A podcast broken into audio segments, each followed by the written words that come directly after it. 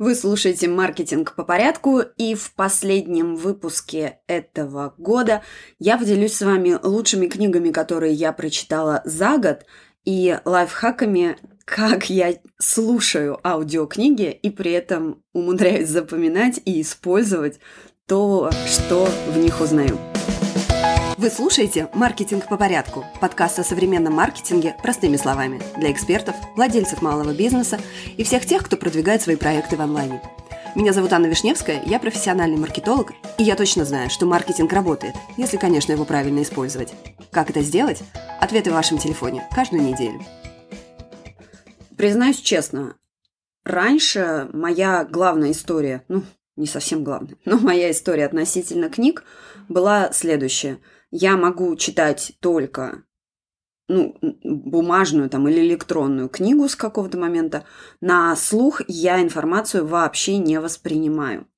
И долгое время я аудиокниги вообще не трогала, пока не начала постепенно слушать подкасты. Ну, из подкастов я плавно перешла на аудиокниги, и именно благодаря этому я стала слушать, то есть прочитывать за год гораздо больше книг – мой главный лайфхак такого эффективного чтения заключается в том, что, во-первых, я читаю книги, то есть я слушаю книги на прогулках. Эта привычка у меня тоже не так давно образовалась, ну, полтора года назад, на самом деле, когда пришлось рано вставать, чтобы детей отправлять в школу. Рано это 6.30. Может быть, для вас это нормально.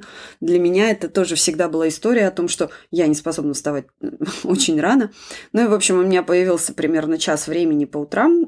Я начала гулять и слушать книги и стала гораздо больше прочитывать, как я сказала. Так вот, э, мой главный лайфхак, э, как запоминать прочитанное, я делаю заметки сразу по мере чтения.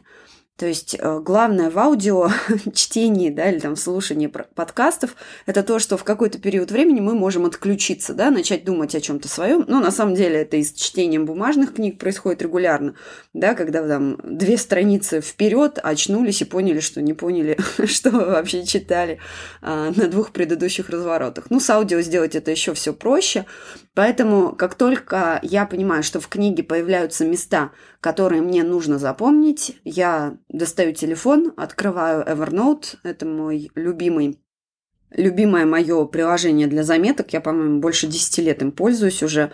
Хотя ну, в телефоне можно и просто заметки составлять. В общем, абсолютно неважно, в чем вам удобно.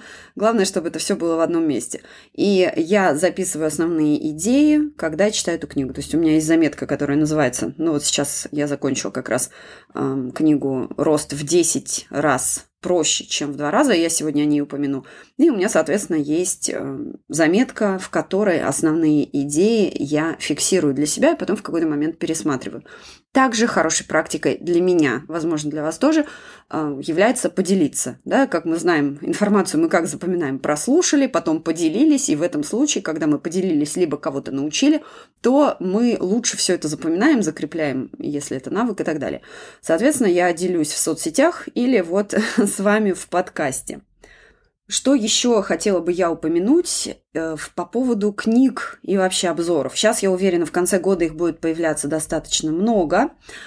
Э, но хочу вас призвать к тому, что читать нужно самому все-таки. И читать именно полную версию, а не пересказ. Почему это так? как я пришла к мысли такой? У меня есть guilty pleasure, то есть вот это вот такое непонятное хобби. А, я читаю отзывы с одной звездочкой на бестселлеры на Амазоне, на Литресе, ну, где угодно. Ну, я читаю на книги, которые я уже прочитала и которые мне понравились, там, в душу запали. Я считаю, что они супер полезны. Так вот, почему именно с одной звездочкой? Мне всегда интересно, а что людям не зашло. И недавно как раз копалась, смотрела отзывы на книгу Канемана, которую я тоже не, не перестаю рекомендовать. Думаю, медленно решай быстро. Так вот, в этом отзыве человек пишет о том, что ну, книга ни о чем, потому что я напомню, что у Канемана Нобелевская премия есть на минуточку. Вот. Ну, в общем, э, человек пишет о том, что вся книга, идея, идею всей книги можно уложить в одну фразу, о том, что у нас существуют две системы мышления. Одна быстрая, автоматическая, и другая медленная, которая ну, реально думает. То есть быстрая, автоматическая – это та система, которая, как бы, как э, можно сказать, синдром водителя троллейбуса, да, когда вы в выходной день едете по привычному маршруту на работу, и хотя сегодня выходной день, и вам там, например, детей из кружков надо забрать. Так вот, автоматическая система – это та система, которая быстро дает реакцию, а медленная система – это когда вы, там, продолжая пример с дорогой, Э, когда быстрая система у вас работает, когда вы едете, например, по прямой, у вас играет музыка и все что угодно, и вы спокойно про продолжаете беседу с э, людьми, которые вместе с вами едут, по телефону можете говорить что угодно. Но как только обстановка становится более сложной, то есть вам нужно перестроиться в другой ряд, вам нужно не пропустить поворот, то вы уже не можете автоматически продолжать вот эти действия, и тогда включается система 2, в которой мы уже думаем, и так далее, и так далее. Так вот, идея книги реально в этом. Но сама книга, по-моему, она страниц на 400, если не больше. И такой... Ее читать сложно, я сразу об этом предупреждаю. То есть у меня по ощущениям, хотя я читаю, э, постоянно что-нибудь читаю, но по ощущениям от этой книги я возвращаюсь в университет и читаю какую-нибудь, не, не знаю, диалектику Аристотеля. Ну, какой-нибудь ужас, короче, который понять сложно, и мозг должен реально включаться. А, так вот, почему а, возвращаюсь к этому отзыву и призываю вас все-таки не, не верить мне на слово, а почитать эти книги, потому что на самом деле вот вся ценность конкретно Канемана в тех примерах, которые он приводит дальше. Например, то есть э, он очень много пишет о так называемых когнитивных искажениях. Что это такое? Это то, как наш мозг с вами работает и нас постоянно обманывает. Я когда детям рассказывала эти идеи, у меня дочка сказала, мама, за что нас, наш мозг так с нами плохо поступает? Это было очень смешно, но на самом деле отслеживать, отслеживать такие вещи очень полезно. Какие когнитивные искажения есть? Ну, например, то, что люди, которые более хорошо одеты, более уверены в себе и более симпатичны, кажутся нам более надежными, более приятными. Это одно из когнитивных искажений. Я название их сейчас не помню. Посмотрите там, если это интересно. Или, например, в маркетинге часто используется так называемое якорение цен. А, когда а, маркетологи сравнивают, ну это, кстати, давала тоже, мне кажется, этот совет в одном из выпусков, о том, когда вы назначаете цену, например, на свой продукт, то вам не надо сравнивать яблоки с яблоками, а надо сравнивать яблоки с апельсинами. Что это значит? Это значит, что Например, если вы продаете онлайн-курсы по фитнесу, то вам нужно сравнивать, сколько стоит тренировка в зале, сколько стоит сам непосредственно абонемент в зале, да, а сколько стоит там еще какой-нибудь курс этих тренировок, а не э, сравнение с другими такими же программами, да, то есть это есть яблоки с апельсинами. Ну и якорение, там, о котором я упомянула, это тоже, а, вы тоже с ним постоянно, постоянно сталкиваетесь, когда вам говорят, например, вот этот продукт обычно стоит там 10 тысяч, но сегодня только для вас он за, за 5. То есть э, как бы это тоже один из приемов якорения цен, это один из э, вот этих, основан он на когнитивном искажении, о котором пишет Канеман. Так вот, почему стоит читать самому и не обращать внимания внимание на вот эти вот отзывы с одной звездочкой. А, один из эм, вот этих, одно из Одно из когнитивных искажений, которое указывает, э, о котором рассказывает Канеман, касается эффективных переговоров. То есть, если вы по бизнесу, ну, в принципе, переговоры у нас везде, да, не знаю даже, проще ли с детьми вести переговоры, но с ними не так. Но, в общем, переговоры у нас всегда есть вокруг нас, мы всегда ведем переговоры. И э, есть такое понятие, э, что в переговорах уверенно себя должен чувствовать только один человек. И этот человек – ваш оппонент. Почему так? Потому что как только он чувствует себя уверенно, он думает, что он на коне, а вы весь такой там рассеянный и прочее, то он вам выдаст много деталей, а, которые выдавать не собирался, например. Да, и вы на основе этого сможете там продавить вашу линию. Это э, Канеман не совсем об этом говорит, но, возвращаясь к переговорам, почему вспоминаю, говорю, что читать нужно самому, просто потому что э, в той же книге Канемана есть э, такой пример о том, как на переговорах продавить то, что нужно вам, хотя вы изначально знаете, что, скорее всего, ваше предложение не прокатит. Ну, например, вот я прихожу на встречу, и моя цель, э, ну, то есть у меня, например, есть там бюджет на мероприятие в 50 тысяч. И моя цель увеличить этот бюджет до 80, потому что я понимаю, что в 50 я там не укладываюсь вообще никак. Я понимаю, что рост на 50%, практически даже чуть больше, это очень много, и, скорее всего, меня за такое по голове не, не погладит. Что говорит нам делать Канеман? Не помню, повторюсь, какое, какое это когнитивное искажение, но точно есть в книге. Так вот, Канеман говорит о том, что когда люди с вами не соглашаются несколько раз в подряд, у них потом возникает потребность с вами все-таки согласиться и вам что-то дать. Как вы это используете в переговорах? Вот я знаю, что мне нужно увеличение бюджета на там, 50%, да? 50, 25, да, 75, 80%, ну, короче, с 50 до 80 тысяч. Я понимаю, что меня зарубят, если я с этого начну. Соответственно, я делаю что? Я делаю такие предложения, которым, на которые точно скажут нет. Ну, например, я говорю, что у нас там, например, уже э, определено, что мероприятие должно быть вот в этой гостинице, вот с этими залами и на такое количество человек. Я начинаю свою встречу с того, что а давайте мы перенесем в вообще там в другой совершенно зал, в другое место и сделаем так все, там все круто. Люди начинают обсуждать это мое предложение, потому что я с него начала, и они мне отказывают, потому что, ну, оно вообще нереально. У меня следом следующее предложение, которое чуть менее нереально, но тоже не особо хорошо. Его тоже все обсуждают, все тратят силы на обсуждение этого предложения. Это, кстати, важно, потому что тоже у нас э, силы обсуждения конечны. Не обсуждение, а принятие решений. Да?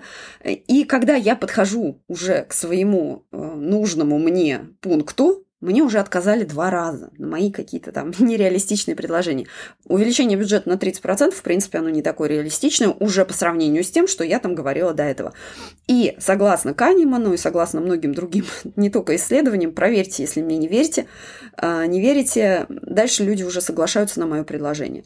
А, так вот, если вы не прочитаете книгу а послушаете только главную идею этой книги, вы не сможете это использовать. А это супер ценно. То есть э, я, когда рекомендовала эту книгу своему мужу, а он у меня там в переговорах как раз постоянно, э, соответственно, он очень часто этим пользуется.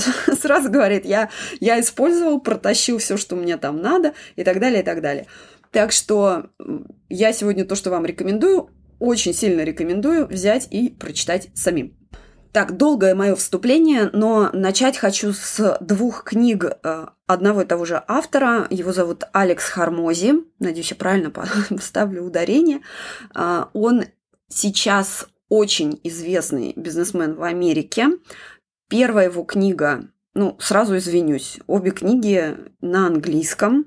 Поэтому, если на английском еще не читаете, то начните с этой книги, возьмите своего учителя и скажите, я хочу читать эту книгу. Он пишет супер просто. То есть во всех отзывах на его книгу ему это как раз э, вменяют как бы в минус о том, что типа, Алекс, что ты пишешь как третьеклассник? А он говорит, что в этом моя цель. Я специально пишу супер просто, чтобы там третьеклассник, пятиклассник меня понял и начал действовать по моим инструкциям.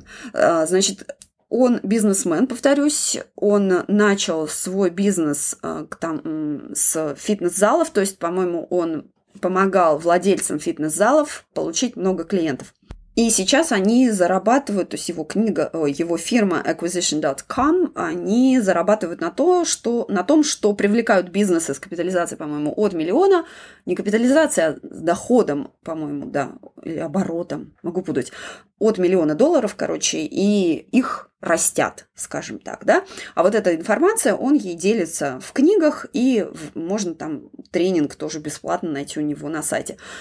Книга короткая, обе книги короткие, очень действенные, со схемами. То есть бери и делай, но единственное, что они на английском.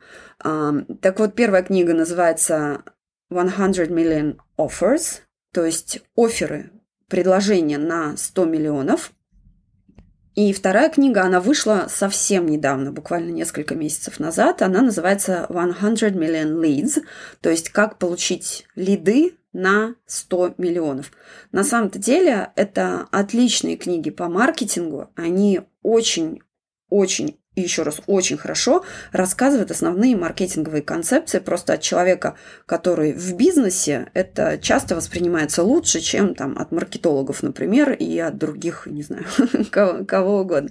Поэтому очень-очень сильно рекомендую эти книги. Он там реально по шагам вам рассказывает о том, как создать классный офер, да, то есть такое предложение, от которого по его словам, не, не как в этом в крестном отце, от которого невозможно отказаться, а от которого отказываться – будет супер глупо.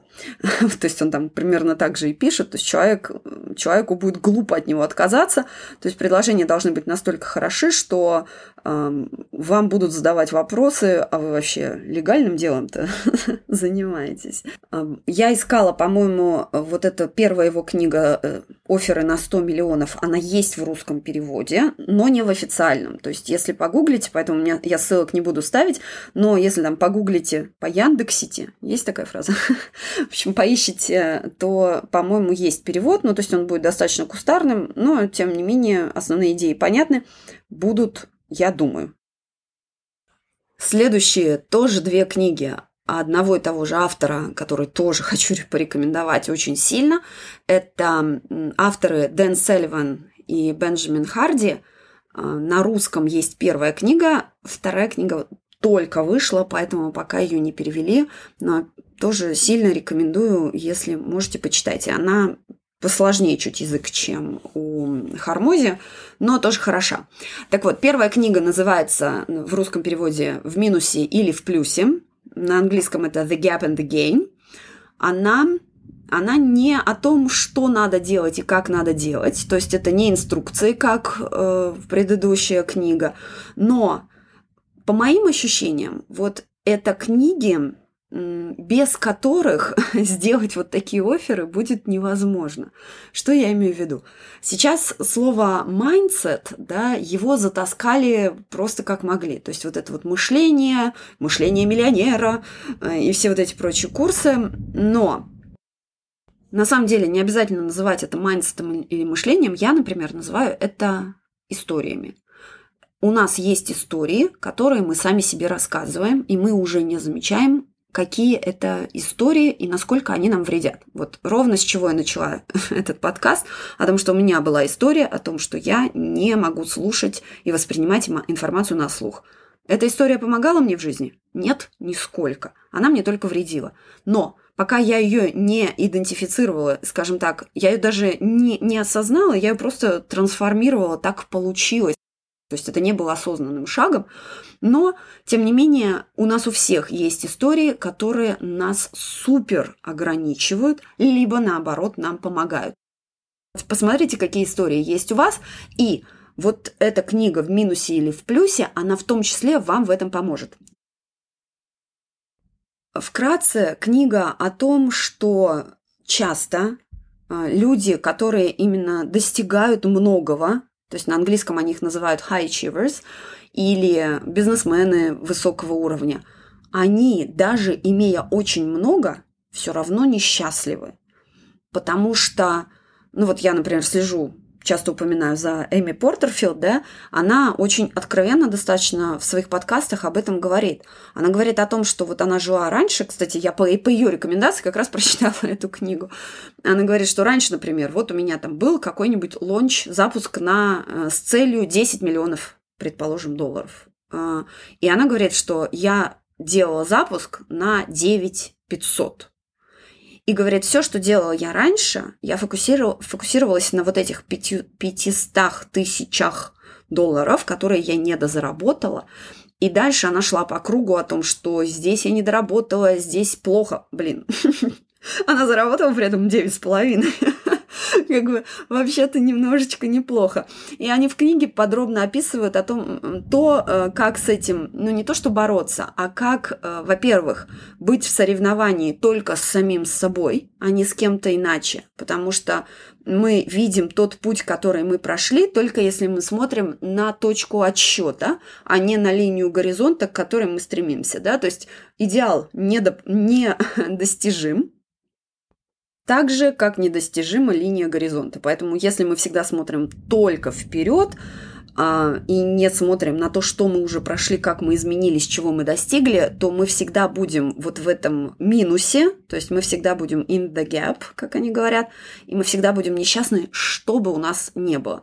Вот эта книга, она все-таки по мышлению, по майндсету, очень сильно рекомендую ее все же почитать, потому что, возможно, вы меня сейчас слушаете, у вас сразу возникает вопрос о том, что, ну, я же, если что-то достиг, то как раз благодаря тому, что у меня ничего не было, и вот я это э, хотел, чтобы у меня что-то было, и я, собственно, работал и так далее, и так далее, они это тоже в книге освещают, потому что это заблуждение, как оказывается, с точки зрения психологии, с точки зрения развития.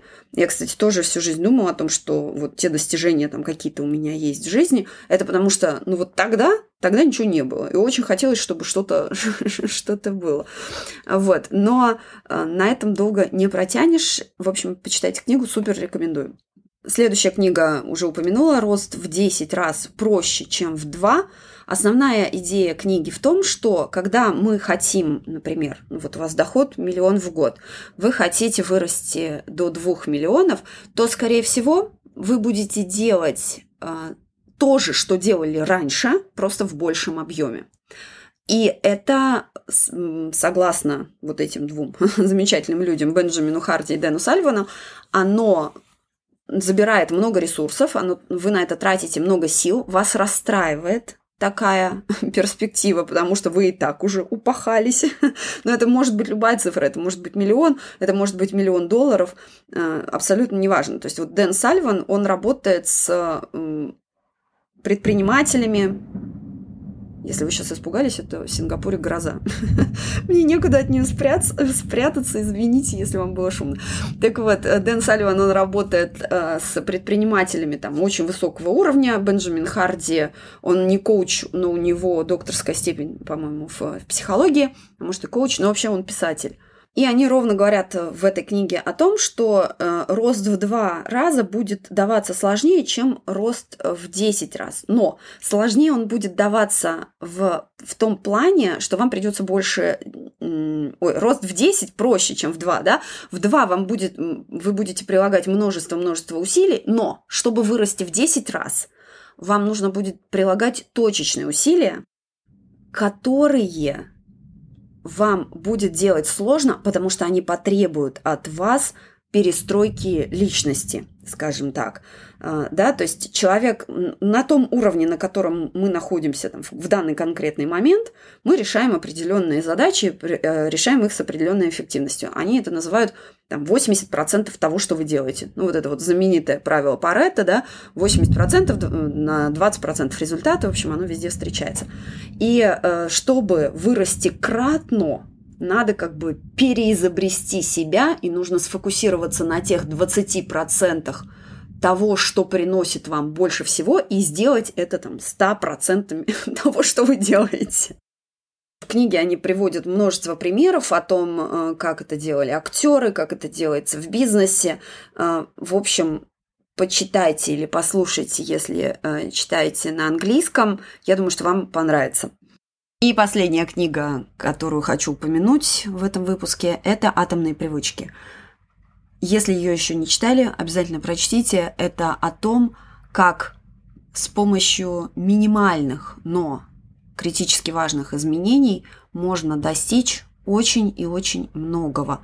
И он тоже упоминает о том, что смену привычки невозможно сделать, как избавиться от плохой, так и приобрести новую хорошую это невозможно сделать без смены идентичности. А смена идентичности – это не что иное, как работа над мышлением, то есть mindset и все вот это вот прочее. Что имеется в виду? Джеймс Клир, автор книги, он говорит о том, что, ну вот посмотрите, есть э, простой пример. Например, человек хочет бросить курить или пить, не знаю, все что угодно, алкоголь, да. И когда человеку предлагают э, и говорят, хочешь закурить, человек, который живет еще со старой идентичностью курильщика, он скажет, «А, нет, я пытаюсь бросить курить.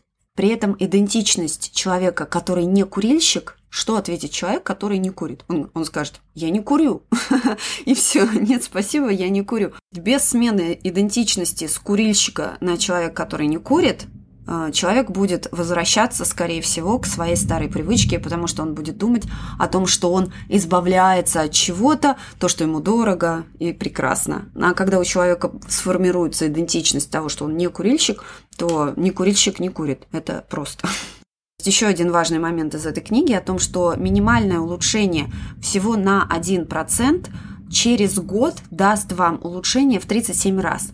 При этом, если вы будете оставаться на месте и ничего не делать, то это будет уже деградация, и никаких изменений в положительную сторону, конечно же, не будет. Как это сделать, очень подробно описано в книге. Издана она миллионными тиражами, держится в списке бестселлеров не то что недели, по-моему, годы она там. И тоже всячески рекомендую, потому что, ну, потому что просто она очень крутая. И к тому же конец года многие из нас, наверное, ставят себе какие-то обещания на Новый год. Я не знаю, там похудеть, накопить денег, что-нибудь еще, бросить курить, пить, заняться спортом. Так вот, э, без этой книги даже не начинайте. Сначала схватите скорее эту книгу, она есть в русском переводе, все ссылки на все книги э, будут вас ждать, как всегда, в описании этого выпуска и на сайте. На сегодня это все. Ну, на самом деле, не только на сегодня. Э, подкаст уходит на каникулы. Поэтому спасибо, что провели этот год со мной. Спасибо за ваши письма, спасибо за ваши идеи выпусков. И услышимся уже в новом году.